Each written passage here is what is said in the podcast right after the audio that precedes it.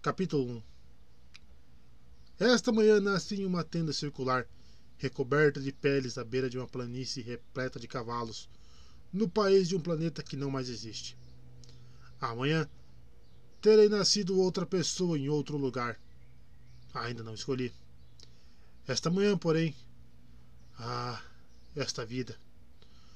Quando meus olhos ajustaram o foco, fitei o brilho do sol sobre a grama pisoteada e vi pessoas vigorosas conversando sobre as doces atividades de suas vidas. Onde o. Onde todo esse vigor foi parar? Os diários roubados. Três pessoas correndo para o norte entre as sombras da lua na floresta proibida estavam exauridas, dispersas por cerca de meio quilômetro uma da outra. A última da fila corria a menos de cem metros à frente dos lobos D que as perseguiam. Podiam-se ouvir latidos e grunhidos dos animais, ávidos, da forma como fazem quando a presa está à vista.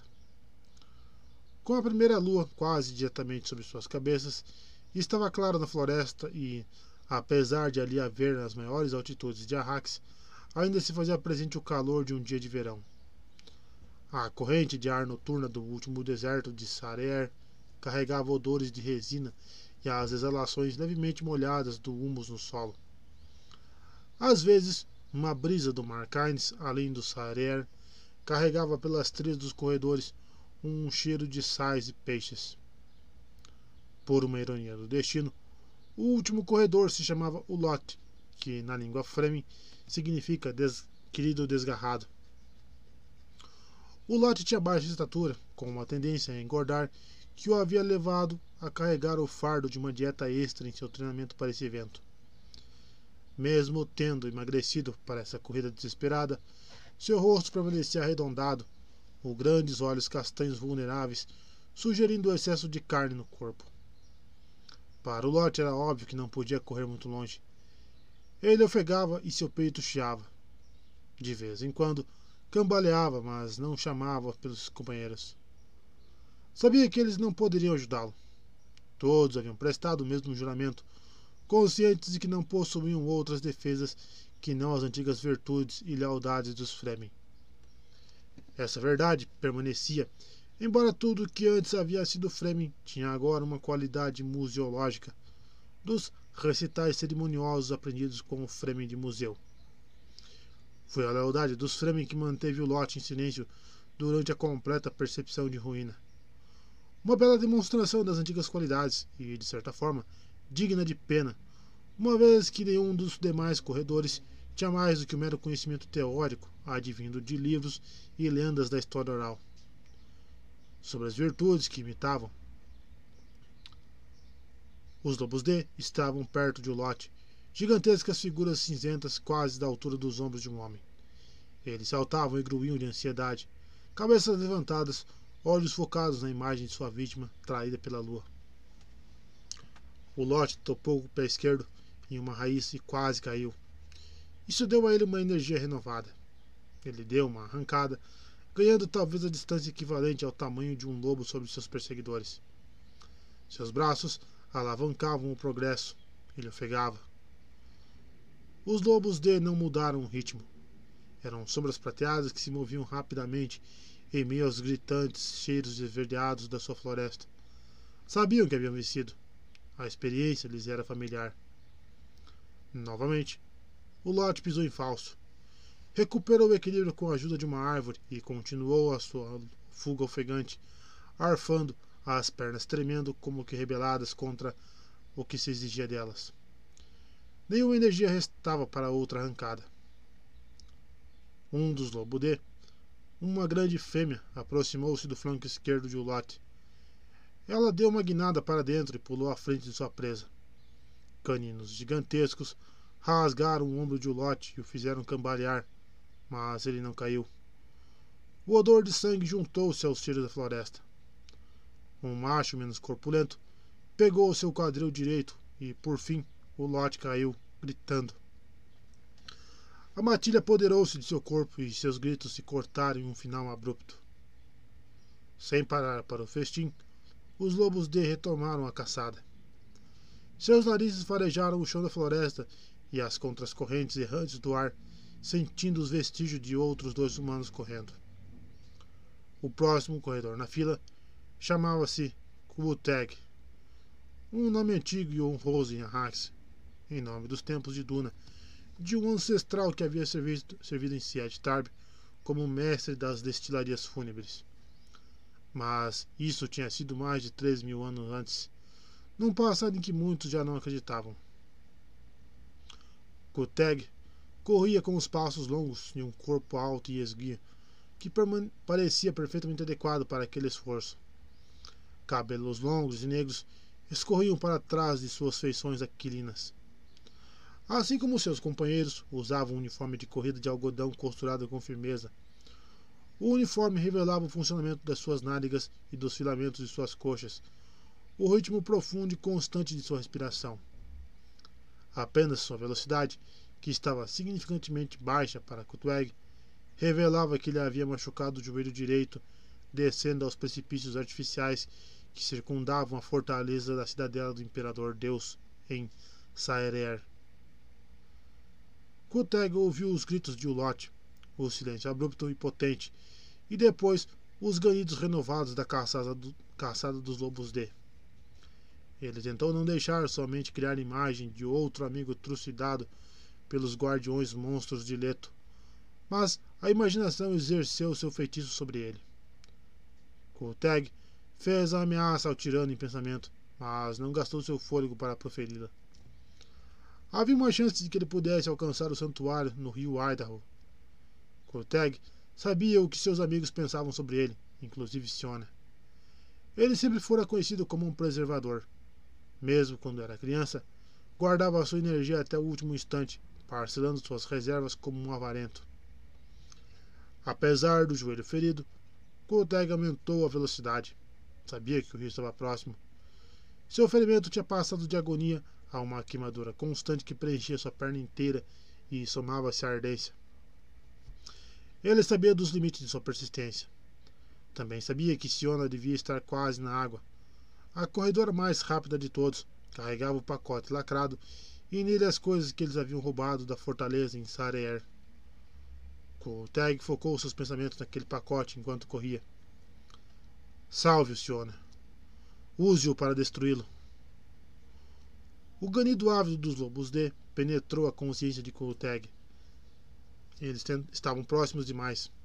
Ele sabia que não ia escapar. Siona deve escapar. Ele arriscou uma olhada para trás e viu o movimento de um dos lobos para cercá-lo. O padrão do plano de ataque dos lobos D imprimiu-se em sua mente.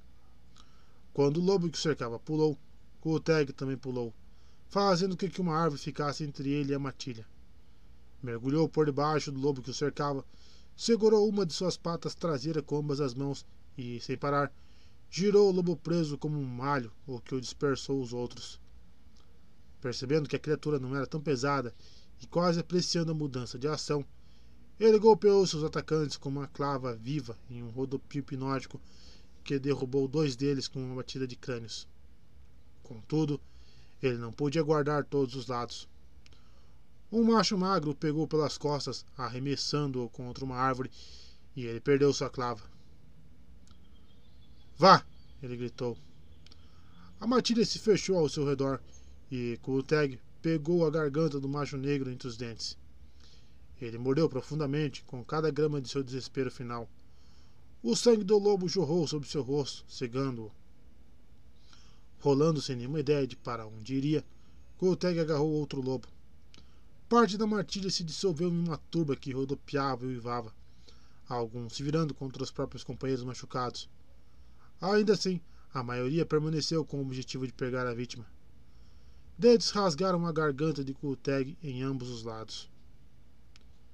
Siona também havia escutado o grito de Ulot e depois o silêncio inequívoco seguido pelos uivos da matilha quando os lobos voltaram à caça.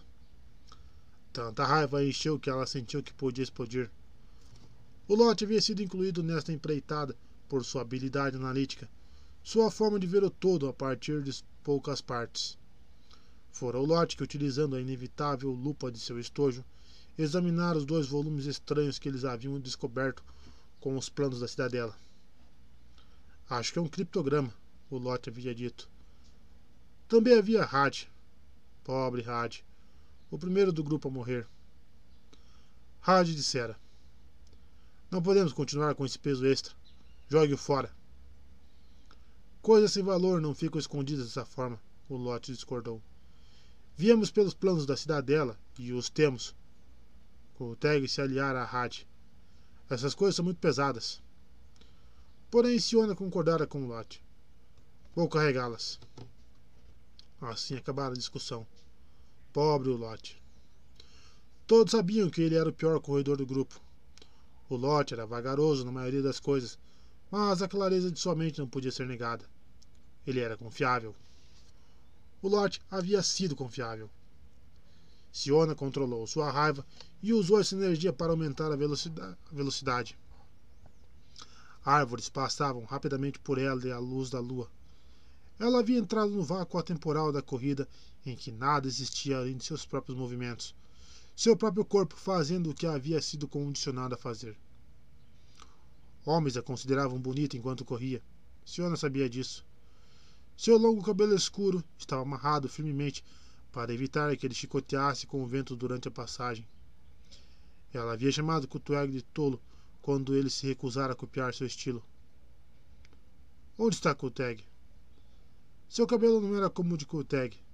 A cor era aquele castanho profundo que às vezes é confundido com o negro, mas não verdadeiramente negro. Não como era o de Kuteg.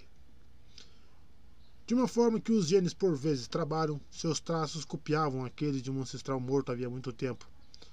A face delicadamente oval, com uma boca generosa, olhos de uma consciência alerta e um nariz pequeno. Seu corpo havia crescido esguio devido aos anos de corrida, mas enviava fortes sinais sexuais aos homens em volta dela. Onde está Kulteg? A Matilha estava silenciosa e ela considerou esse fato alarmante. Os lobos haviam feito isso antes de derrubar Hat. O mesmo acontecera quando eles pegaram Setuse. Ela disse a si mesma que o silêncio podia significar outras coisas. Oteg também era silencioso e forte. O ferimento não parecia ter incomodado. Siona começou a sentir a dor no peito. O ofegar que estava por vir, o qual ela conhecia bem dos longos quilômetros de treino. A perseguição ainda escorria pelo seu corpo por debaixo do traje de corrida, fino e negro. O estojo estava posicionado no alto de suas costas, com os conteúdos preciosos lacrados e protegidos da passagem pelo rio adiante. Ela pensou nos mapas da cidadela dobrados adentro. Onde Leto esconde sua reserva de especiaria? Devia ser em algum lugar dentro da cidadela. Tinha que ser. Devia haver alguma pista nos mapas a especiaria Melange pela qual as Bene Gesserit, a guilda e todos os outros ansiavam. Era um prêmio cujo risco valia a pena correr. E aqueles dois volumes criptografados? Colteg estivera certo de uma coisa. Papel de cristal riduliano era pesado, mas ela compartilhava do entusiasmo de Ulote. Alguma coisa importante se ocultava naquelas linhas cifradas. Uma vez mais, os ganidos de caça dos lobos ecoaram na floresta atrás dela. Corra, Koteg, corra. Agora, bem à frente, entre as árvores, ela podia ver a faixa ampla e iluminada que margeava o rio Idaho. Ela vislumbrou o brilho da água, da lua na água, além da clareira. Corra, Koteg.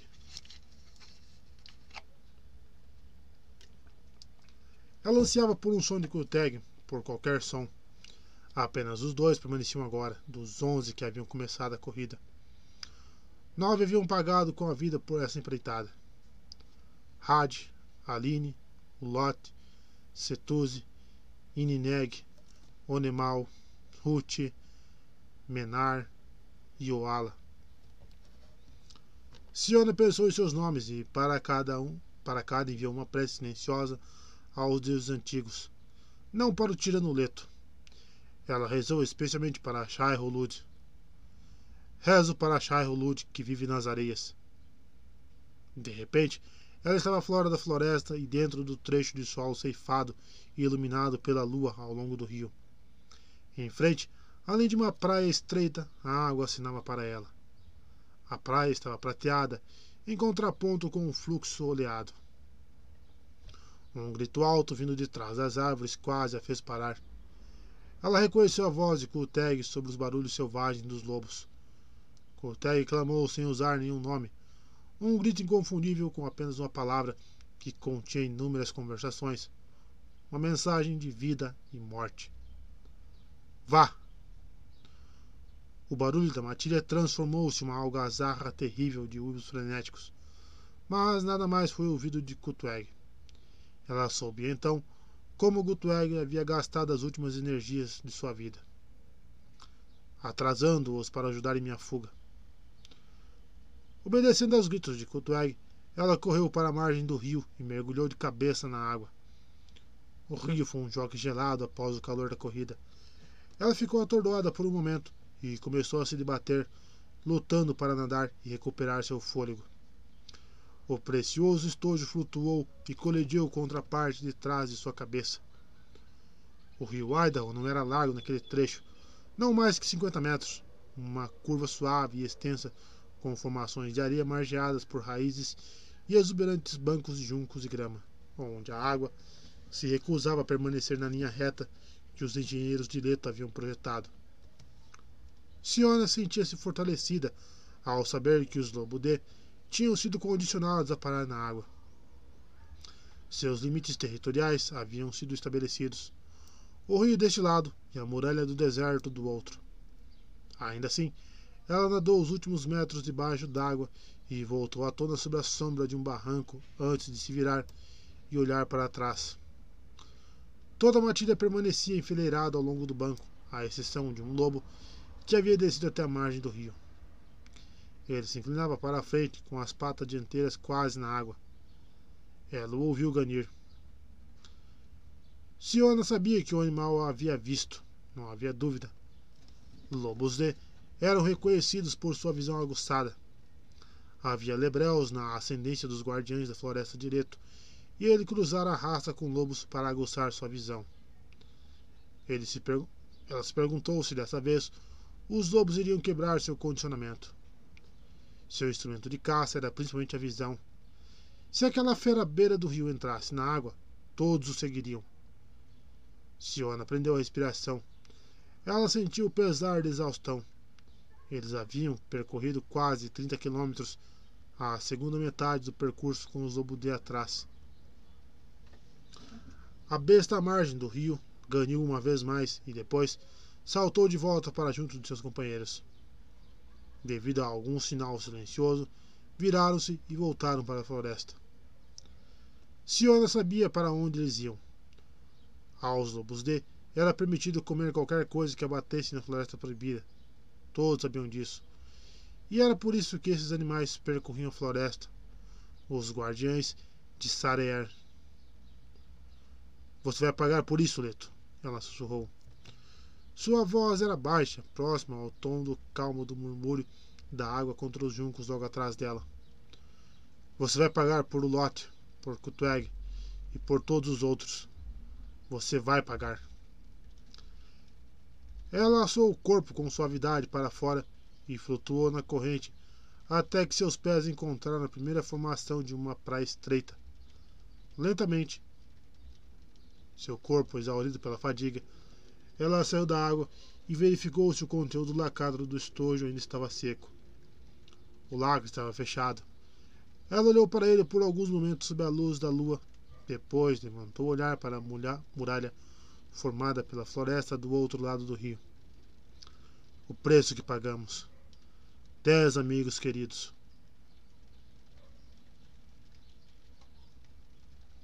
Lágrimas cintilavam em seus olhos, mas ela ainda tinha algo dos antigos Fremen e suas lágrimas eram poucas.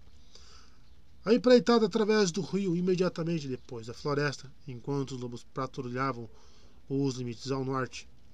Depois, pelo último deserto de Sareer e por cima das plataformas da cidadela. Tudo isso já assumia as proporções de um sonho somente. Mesmo a fuga dos animais que ela havia antecipado, porque existia uma certeza de que a matilha guardiã atravessaria a trilha dos invasores e estaria esperando.